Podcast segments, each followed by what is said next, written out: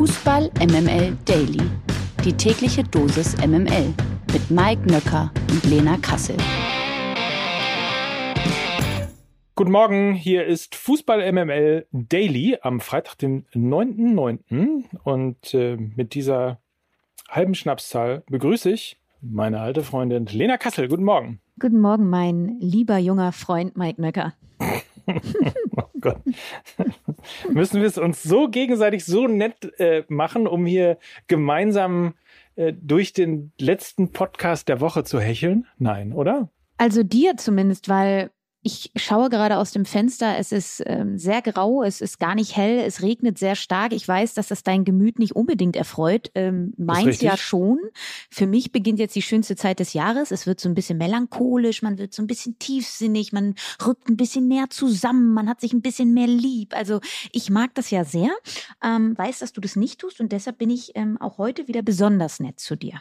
Deswegen hast du auch äh, gestern sehr lange noch Fußball geguckt und hast dir äh, Köln, Union und Freiburg angeguckt. Sag doch mal, wie das Spiel ausgegangen ist. Ja, also irgendwie hätte ich gerne freudvoll über diesen internationalen Abend gesprochen, aber natürlich hat das Spiel äh, FC Köln gegen OGC Nizza das Ganze überschattet. Also vor dem Conference League Spiel ja, ist es zu gewaltsamen Auseinandersetzungen der beiden Fanlager gekommen. Äh, dabei stürzte eine Person ähm, vom Mittelrang, ist schwer verletzt gewesen. Insgesamt wurden 32 Personen verletzt. Also dieses Spiel ähm, hatte eine unschöne Vorgeschichte. Es ging dann eins zu eins aus. Das ist ähm, für mich eher nur eine Randbemerkung. Ich kann mich an ein Spiel vor fünf, sechs Jahren erinnern gegen Belgrad, wo es zu ähnlichen Ausschreitungen gekommen ist unschöne Szenen. Im Vorfeld hat man sich ja gefreut, dass so viele FC-Fans äh, an die Côte d'Azur gefahren sind, um ihren Verein zu unterstützen. Und man muss ja auch sagen, wenn es zu solchen Ausschreitungen kommt, dann äh, ist es auch am Ende immer sehr teuer für den Club selbst. Ähm, ja, unschöne Szenen. Das überschattet zumindest dieses Spiel.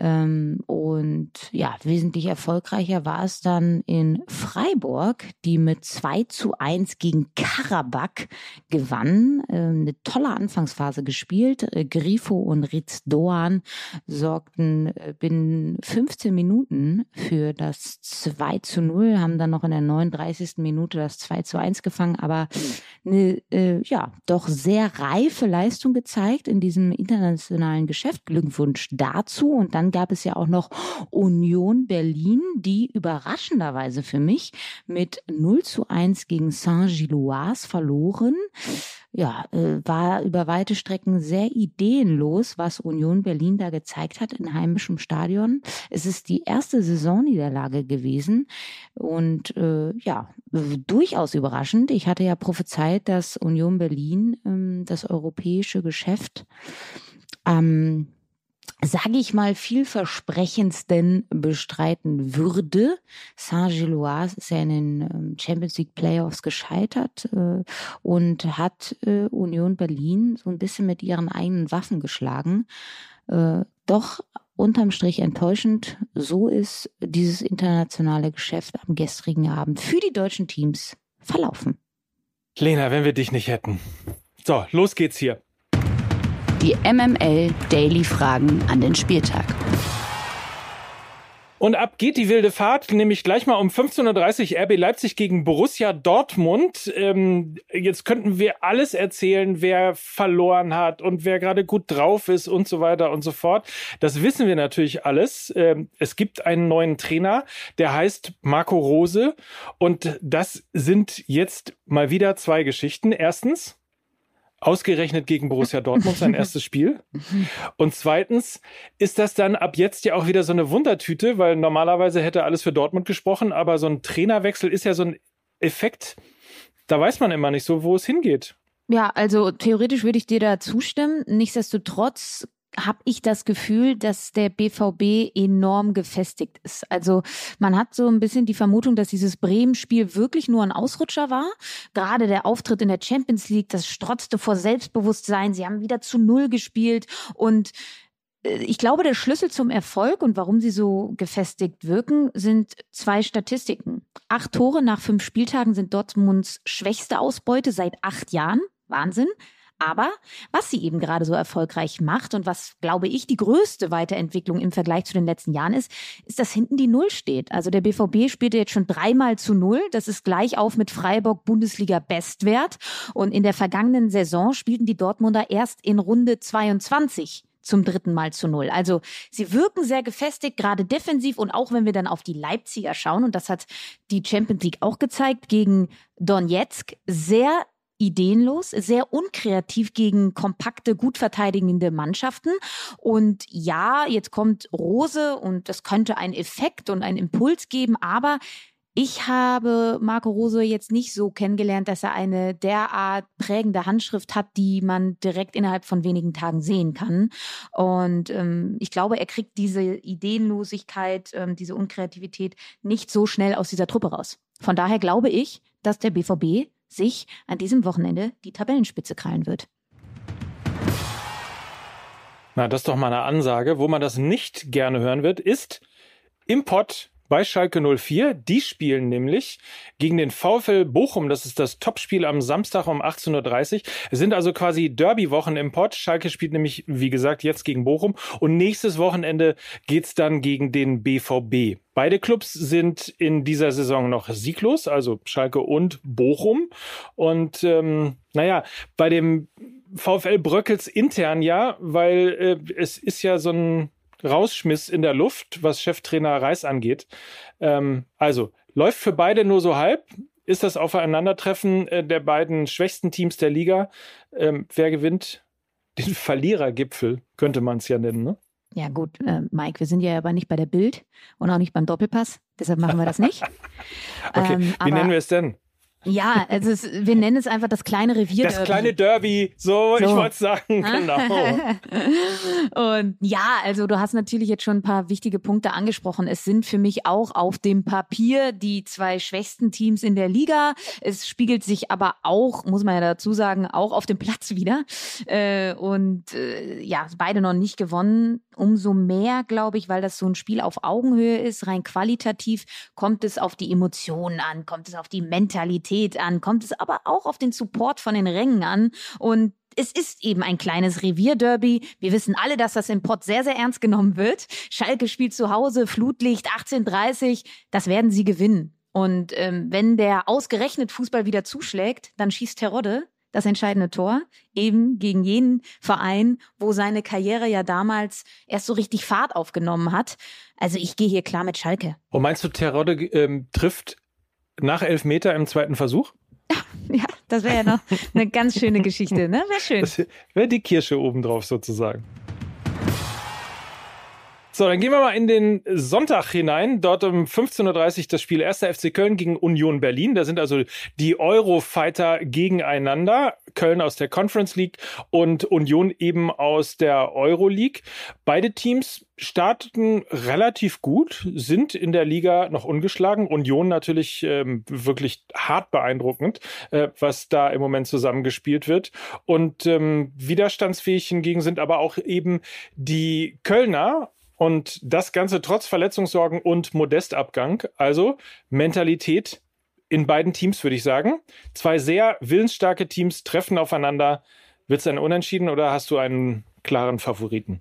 Ich glaube, dass das internationale Geschäft ähm, die Berliner ob der Kadertiefe besser wegstecken werden. Ähm, beim FC ist die erste Elf enorm stark, gerade physisch. Ähm, aber ich glaube, darin liegt auch so ein bisschen äh, mein Unmut begründet, denn der Baumgart-Spielstil ist sehr intensiv, sehr belastungsintensiv und deshalb glaube ich, werden die Kölner nicht die frischesten Beine haben, ja, können aber eben auch nicht so qualitativ von der Bank nachlegen, wie es Union kann. Dazu glaube ich, dass der FC, der ja ein sehr pressinglastiges Spiel ähm, aufzieht, gar nicht so ähm, das durchdrücken kann gegen Union, weil Union sehr resistent ist, was Gegnerdruck angeht und ähm, auch weiterhin vermutlich wieder auf seine Umschaltsituation lauern wird. Da bietet der FC immer viel an. Sie pressen enorm hoch und ähm, haben dann auch nicht immer die beste Restverteidigung. Also ich sehe Union hier auch als klaren Sieger. Und das letzte Spiel Man kann es gar nicht oft genug sagen. Der Tabellenführer lässt grüßen. der SC Freiburg. Ich, wir müssen das genießen, bis ja, es dann Wahnsinn. wieder die Sag's nächsten noch mal. 35. Sag's noch mal. Der SC Freiburg, Tabellenführer der Bundesliga, ähm, ist er übrigens zum ersten Mal seit 22 Jahren. Und ähm, tja, erst ein Gegentor in dieser Saison in der ersten Hälfte.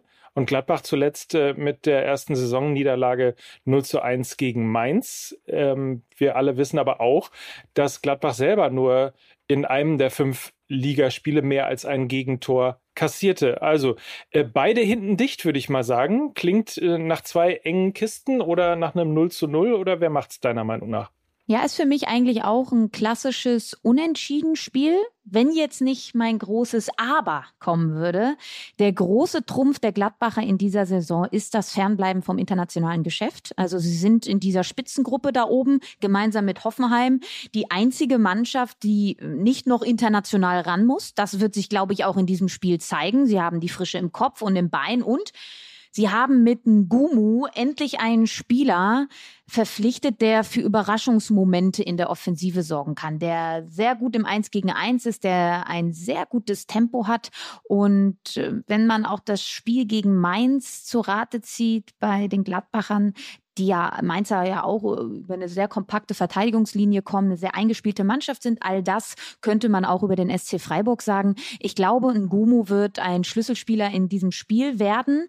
Und ich glaube, dass Borussia Mönchengladbach einen Auswärtssieg einfahren wird, weil der SC Freiburg international ran muss auch, ich habe das äh, zentrale Mittelfeld angesprochen mit Eggestein und Höfler, da haben sie keine Tiefe, die werden äh, eine hohe Belastung gehen jetzt unter der Woche.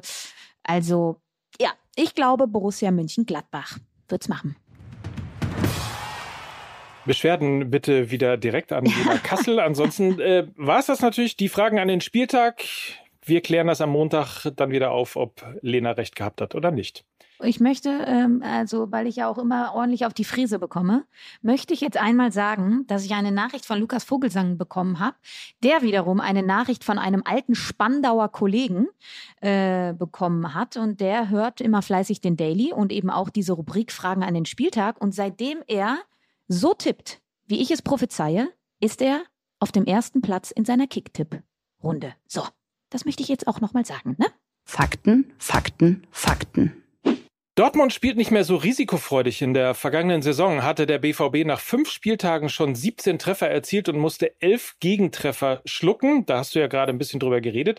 In dieser Saison hat die Borussia erst acht Tore gemacht, aber dafür auch nur vier kassiert. Der Gegner aus Leipzig hat in dieser Saison schon neun Gegentore bekommen. In dieser Hinsicht ist das Leipzigs schwächster Start in eine Bundesliga-Saison. Mit Schalke und Bochum treffen am Wochenende zwei der noch vier übrigen sieglosen Mannschaften im direkten Duell aufeinander. Für Schalke-Stürmer Simon Terodde, wir haben es ja vorhin angesprochen, bedeutet das übrigens das Aufeinandertreffen mit seiner alten Liebe. Beim VfL Bochum erlangte Teroddes Torriecher erstmals nationale Bekanntheit und dazu gibt's jetzt auch ein paar Zahlen. In der Saison 15-16 knackte der Stürmer das erste Mal die 20-Tore-Marke in der zweiten Liga im Trikot des VfL. Am Wochenende kommt es nicht nur zu einem, sondern gleich zu zwei direkten Ex-Club-Duellen, also von zwei Trainern. Denn äh, Frankfurt trifft ja auf Wolfsburg und dort trifft auch Ex-Wolfsburg-Trainer Oliver Glasner auf Ex-Frankfurt-Trainer Nico Kovac. Das ist also noch ein Stück weiter. Also es ist quasi ein Upload des Spiels von äh, Leipzig mit Rose gegen Dortmund. Hier sind also zwei Ex-Trainer jeweils, die gegeneinander spielen und mit dem VfL verlor Glasner nur 18 von 68 Bundesligaspielen und führte sie in die Königsklasse. Kovac hingegen war mit der Eintracht sehr erfolgreich. Er übernahm die Eintracht im März 2016 als Abstiegskandidat und führte sie 2018 zum DFB-Pokalsieg. Also zwei sehr erfolgreiche Trainer in den jeweils anderen Vereinen mit dem Vorteil auf Seiten von Oliver Glasner, denn der ist ja durchaus auch erfolgreich in Frankfurt. MML International. Kennst du Graham Potter? Der Vater von Harry Potter? Nee, fast. äh, der 47-jährige Engländer soll beim FC Chelsea Thomas Tuchel als neuen Cheftrainer beerben. Eine Einigung sei laut übereinstimmender Medienberichte bereits erzielt. Es muss nur noch offiziell Vollzug gemeldet werden. Doch wer ist eigentlich dieser Graham Potter? Also er ist nicht der Vater von Harry Potter. Und ich glaube, bei Chelsea muss man dann auch dazu sagen, die wissen schon, dass der auch nicht zaubern kann. Ähm, seit Mai 2019 jedenfalls coacht Potter den englischen Erstligisten Brighton Hove Albion. In der vergangenen Saison holte er mit den Seagulls, die eigentlich eher durch Englands zweite Liga bekannt sind, 51 Punkte und stellte damit einen Vereinsrekord ein. Aufgrund seiner herausragenden Leistung als Trainer wurde er bereits im Sommer mit Manchester United in Verbindung gebracht. Dabei gleich gleicht Potters Weg in den Profifußball einer Cinderella-Story. 2010 übernahm er den schwedischen Viertligisten Östersunds FK. Binnen fünf Jahren führte er den Club aus der vierten in die erste schwedische Liga. Zwei weitere Jahre später holte er mit Östersunds den ersten Pokal der Vereinsgeschichte und qualifizierte sich so für die Europa League. Er selbst bekam mit diesem Bewerbungsschreiben 2019 einen Job in der Premier League und jetzt sogar beim Champions League-Sieger des Vorjahres. Schöne Geschichte, ne? Graham Potter. Schöne Geschichte, ja. Wie, wie, ein, wie ein Märchen. Der Expertenrat. Die Nominierten für den Fußballspruch des Jahres 22 stehen fest. Elf unterschiedliche Aussagen konkurrieren im kleinen Finale gegeneinander um den Titel. Toni Kroos ist unter anderem zweimal vertreten und sogar auch Olaf, Bundeskanzler Olaf Scholz. Entschuldigung, wie, wo kam das denn jetzt her? Der ist auf jeden Fall auch mit von der Partie. So, wollen wir äh, unsere beiden Lieblingssprüche mal vorlesen? Wir machen 1-1. Also du fängst okay. an und dann mache ich meinen. Mir gefällt sehr gut der Fan von äh, Bayer Leverkusen. Eine Minute gegen Klimawandel. Das spricht darauf, dass in der letzten ähm, DFB-Pokalrunde die Spiele ja alle eine Minute später stattgefunden haben, um auf den Klimawandel hinzuweisen. Also eine Minute gegen den Klimawandel, Fragezeichen. Viel Spaß bei 90 Minuten Klimaanlage in Katar. Ja, der, der, der ist schön. Ähm, ich fand hier Lena Oberdorf, die kurz und knackig einfach sagte, Frauenfußball, Männerfußball, es ist ein Fußball. Also sehr politisch alles, ne? ja. Es ist sehr politisch, aber. Äh Lass mal gucken, gibt's noch was Lustiges? Hier, Frank Kramer beispielsweise nach einem Fehler der Torlinientechnik, äh, der dann korrigiert worden ist. Je mehr Technik, desto besser, weil dann kann die Technik die Technik überstimmen. Oh. Ja. ja. ja. Äh, okay, einen haben wir noch. Ähm, ich würde Christian Streich nehmen, aber nur weil ich äh, komplett anderer Meinung bin. Er sagte, ein Fußballspiel ist kein Event. Wenn es ein Event ist, stimmt was nicht. Ich mag keine Events. Ich finde ja immer, das ist also ein Fußballspiel und du weißt ja auch, dass wir beide sehr oft im Stadion sind. Das ist doch immer auch ein Happening. Es ist ein Event, wo viele Leute hingehen, wo man sich aber auch freut, andere Leute zu sehen, zu quatschen. Es geht ja nicht immer nur um das reine Spiel. Und das ist mir ein bisschen zu viel Fußballromantik, muss ich ehrlich sagen. Ich finde dann noch Toni Kroos, den müssen wir noch dazu nehmen. Der hat nämlich äh, gesagt, Ed Sheeran hat etwas geschafft, was ich selten gesehen habe, dass die Leute nach einem Event auf Schalke glücklich nach Hause gegangen sind aus dem Stadion. Hm? Das ist ja, witzig. Schön. Na, ist, eine, ist eine gute Schärfe drin, gefällt mir. So. Wer es dann wird, das erfahrt ihr natürlich in einer weiteren Ausgabe von Fußball MML Daily. Äh, bis dahin könnt ihr noch ein bisschen nachlesen und selber eure Favoriten suchen. Wir gucken jetzt mal Fußball am Wochenende gibt ja viel zu sehen. Und äh, hören uns dann am Montag wieder, würde ich sagen, oder? Ja, darauf freuen wir uns. Habt ganz viel Spaß, habt ein feines Wochenende, lasst es euch gut gehen. Und dann freuen wir uns auf Montag. Und das waren heute wieder für euch Lena Kassel. Und Mike Nöcker für Fußball MML. Tschüss. Tschüss. Die meisten mögen den Winter ja nicht und deshalb heißt es immer ich Kälte, ich Winter, ich Schnee. Dann wünschen sich die meisten den Sommer wieder her, aber Hitze ist gar nicht mal so gut und Kälte kann durchaus wirklich sehr hilfreich sein. Dieser Podcast wird produziert von Podstars bei OMR.